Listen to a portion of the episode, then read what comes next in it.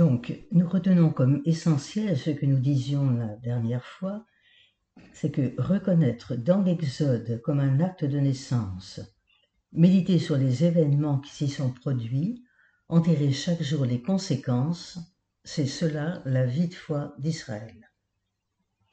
Alors nous allons regarder d'un peu plus près maintenant Moïse, qui va nous permettre aussi de faire quelques pas supplémentaires dans ce livre de l'Exode. Au cœur de ce livre, donc, un personnage Moïse, euh, dont la figure se détache indiscutablement parmi les porte-paroles de Dieu dans l'Ancien Testament. Il est bien difficile de raconter sa vie car c'est d'abord une histoire populaire, orale, rapportée à partir de traditions différentes. Cependant, nous pouvons avoir quelques repères. Les auteurs du livre ne sont pas d'abord soucieux d'exactitude historique, mais leur préoccupation, c'est de mettre en évidence la sollicitude particulière de Dieu à l'égard de son serviteur Moïse que pouvons-nous savoir de Moïse? Quel portrait pouvons-nous hâtivement tirer? D'abord son enfance. C'est par la propre fille de Pharaon, et remarquons l'humour de Dieu au passage, que sera sauvé le sauveur d'Israël. Moses, fils, comme l'a nommé en égyptien sa mère adoptive. Moshe en hébreu, nom que la piété hébraïque a rapproché du verbe macha, qui veut dire tirer. Il est donc le tirer des eaux. C'est le tirer des eaux, mais aussi celui par qui Israël sera tiré des eaux de la mer des roseaux, qui est l'ultime symbole de la servitude égyptienne. Donc, dans les roseaux, l'enfant condamné à mort est sauvé, et dans les roseaux, les persécuteurs trouvent la mort. En hébreu, le même mot désigne la corbeille qui porte Moïse, espoir de son peuple, et l'arche qui a préservé Noé, sur qui reposait le dernier espoir de l'humanité, Thébat. En tout cas, cela nous permet de méditer sur l'inanité des desseins de l'homme face au salut de Dieu. Moïse grandit Dès qu'il arrive à l'âge d'homme, sa vocation est de sortir. Nous sommes au chapitre 2, versets 11 à 13. De sortir et de voir. Et que voit-il? La servitude de son peuple. Je vous donne un court passage, un extrait de ce chapitre 2, les versets 11 et 12.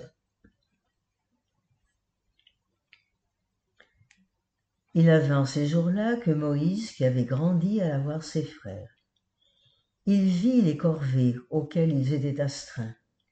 Il vit aussi un Égyptien qui frappait un Hébreu, un de ses frères. Il se tourna de ci, de là, voyant qu'il n'y avait personne, il tua l'Égyptien et le cacha dans le sable. Voilà donc Moïse très attentif à ses frères, bien sûr. Il est l'homme là où il n'y avait plus personne. Et c'est en lui donc que Dieu va trouver un interlocuteur. Puis on aura, pour en finir, si je peux dire ainsi, avec la vie de Moïse, on va voir son mariage, puis la naissance de son enfant. Nous sommes toujours au chapitre 2. Je vous donne un aperçu en lisant les versets 16 à 22. Or un prêtre de Madian avait sept filles. Elles vinrent puiser, remplir les os pour abreuver le petit bétail de leur père. Des bergers survinrent et les chassèrent. Moïse se leva, vint à leur secours, et abreuva le petit bétail. Elles revinrent auprès de Ruel leur père qui leur dit Pourquoi revenez-vous si tôt aujourd'hui? Et lui dirent Un Égyptien nous a tirés des mains des bergers il a même puisé pour nous et abreuvé le petit bétail. Et où est-il? demanda-t-il à ses filles. Pourquoi donc avez-vous abandonné cet homme? Invitez-le à manger. Moïse consentit à s'établir auprès de cet homme, qui lui donna sa fille, Sipora. Elle mit au monde un fils qu'il nomma Gershom, car, dit-il, je suis un immigré en terre étrangère. Voilà ce que l'on peut dire rapidement sur Moïse à partir du livre de l'Exode. Si nous essayons de relever trois caractéristiques du tempérament de Moïse, et nous reporterons là encore à l'Exode, enfin, enfin d'en faire une lecture plus continue, nous pouvons relever les trois caractéristiques suivantes. Moïse est l'ami de Dieu, Moïse est un chef solidaire de son peuple, et enfin Moïse est un homme au cœur de pauvre. Reprenons la première caractéristique, Moïse, l'ami de Dieu. C'est une amitié qui est faite d'intimité, de respect. Il ne s'approche du buisson que les sandales à la main. Son seul désir est de rencontrer Dieu, de s'ouvrir à sa révélation. Vous pourriez relire en particulier dans Exode 3, 19, Exode 20, 21, Exode encore 40, 34. Il est tellement saisi par Dieu resplendissant de sa gloire, que ses frères ne peuvent soutenir l'éclat de son visage. C'est ce que nous lisons dans le chapitre 34 de l'Exode au verset 30. Je vous le lis. Lorsque Moïse entrait devant le Seigneur pour parler avec lui, il ôtait le voile jusqu'à sa sortie. En sortant, il disait aux Israélites ce qui lui a été ordonné les Israélites voyaient le visage de Moïse rayonner. Et on avait dit précédemment qu'on ne supportait pas de voir le visage de Moïse tant il était rayonnant de la gloire de Dieu. Dieu converse avec lui comme avec un ami. Exode encore, chapitre 33, verset 11. Le Seigneur parlait à Moïse face à face, comme un homme parle à son ami. Puis il rentrait au camp, mais son serviteur Josué, fils de Nun, un jeune homme, ne quittait pas l'intérieur de la tente. Un ami qu'il connaît par son nom, dont il est le, le compagnon de route. Aussi Moïse poussera-t-il l'audace jusqu'à demander à Dieu de le voir. Allons voir dans Exode chapitre 33, à partir du verset 21. Le Seigneur dit, Moïse, pardon, excusez-moi, fais-moi la grâce, dit Moïse, fais-moi la grâce de voir ta gloire. Le Seigneur dit, je ferai passer devant toi toute ma beauté, je prononcerai devant toi le nom du Seigneur, je fais grâce à qui je fais grâce, et j'ai pitié de qui j'ai pitié. Mais tu ne peux pas voir ma face, car l'homme ne peut me voir ma face et vivre. Le Seigneur dit encore, Voici une place près de moi, tu te tiendras sur le rocher, quand passera ma gloire, je te mettrai dans la fente du rocher, je te couvrirai de ma main jusqu'à ce que je sois passé. Puis j'écarterai ma main, tu verras mon dos, mais ma face, nul ne peut la voir. Nous savons, on ne peut pas voir Dieu sans mourir. Deuxième caractéristique concernant Moïse, c'est un chef solidaire de son peuple constitué par Dieu responsable de son peuple, Moïse est totalement solidaire de celui-ci au point de le défendre contre Dieu lui-même. Il ose adresser à Dieu des reproches, c'est dans le livre des Nombres, chapitre 11, versets 10 à 15. Est-ce moi qui ai conçu ce peuple?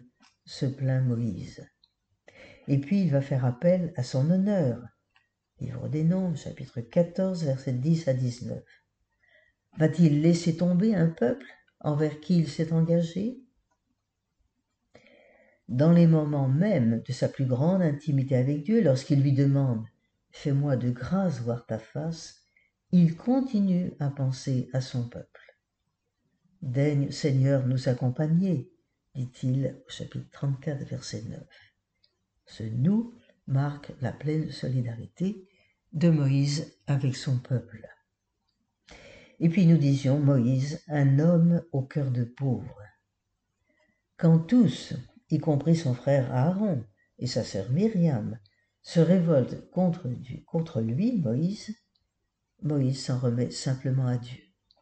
Car, dit la Bible, au chapitre 12, verset 3 du livre des Nombres, Moïse était un homme très humble, l'homme le plus humble que la terre ait porté. Humble, c'est-à-dire pauvre, petit, abandonné entre les mains de Dieu. Moïse ne s'appuie pas sur ses sécurités humaines. Il sait que Dieu lui fait confiance et que lui, Moïse, peut compter sur Dieu. Voilà donc le personnage de Moïse que nous allons retrouver au cours de notre lecture. La pensée chrétienne montrera Jésus, nouveau Moïse, véritable fondateur du peuple de Dieu, il conduit les siens sur la route de l'authentique terre promise, le royaume d'amour et de paix qu'il est venu fonder. Par sa Pâque, il nous arrache définitivement à l'esclavage du péché. Un dernier mot dans cette rencontre d'aujourd'hui sur le livre de l'Exode dans la vie de l'Église. Dès le Nouveau Testament, les événements de l'Exode sont interprétés comme les figures des réalités de la loi nouvelle. Saint Paul y insiste surtout, et je vous lis ce passage de la première aux Corinthiens, chapitre 10, versets 2 à 4, ils sont particulièrement éclairants sur le rôle de l'Ancien Testament par rapport au Nouveau. Voilà ce que nous lisons dans 1 aux Corinthiens. Nos pères ont tous été sous la nuée tous, ils ont passé à travers la mer. Tous, ils ont reçu le baptême de Moïse dans la nuée et dans la mer. Tous, ils ont mangé du même aliment spirituel et tous, ils ont bu du même breuvage spirituel. Ils buvaient en effet un rocher spirituel qui les accompagnait et ce rocher était le Christ. Fin de citation. Ainsi, saint Paul reconnaît dans le passage de la mer des roseaux l'équivalent du baptême chrétien. Dans la manne, dans l'eau de l'Oreb, la préfiguration de l'Eucharistie. Ailleurs, il appelle le Christ immolé notre Pâque. 1 au Corinthiens chapitre 5, verset 7. Dans l'évangile de Saint Jean, le Messie est présenté comme un nouveau Moïse chapitre 1, verset 17. La loi fut donnée par Moïse, dit le prologue, mais la grâce nous, est venue par, Jésus le Christ. Jésus oppose à la main du désert le pain vivant qu'il est lui-même.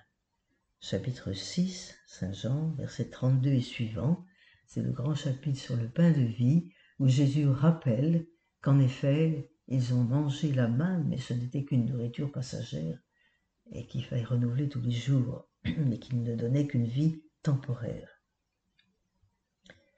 Enfin, l'Épître aux Hébreux montre la supériorité du Christ sur Moïse. Chapitre 3, verset 1, 6. Le caractère transcendant du sacerdoce et du sacrifice du Christ par rapport au sacerdoce et au sacrifice du Sinaï. De même que l'ancienne alliance avait été conclue dans le sang d'un sacrifice, Exode chapitre 24, verset 3 à 8, la nouvelle alliance est scellée définitivement par le sang du Christ, tel que nous le dit l'Épître aux Hébreux chapitre 9, verset 18 à 28. Voilà, je vous souhaite une bonne suite de votre lecture du livre de l'Exode.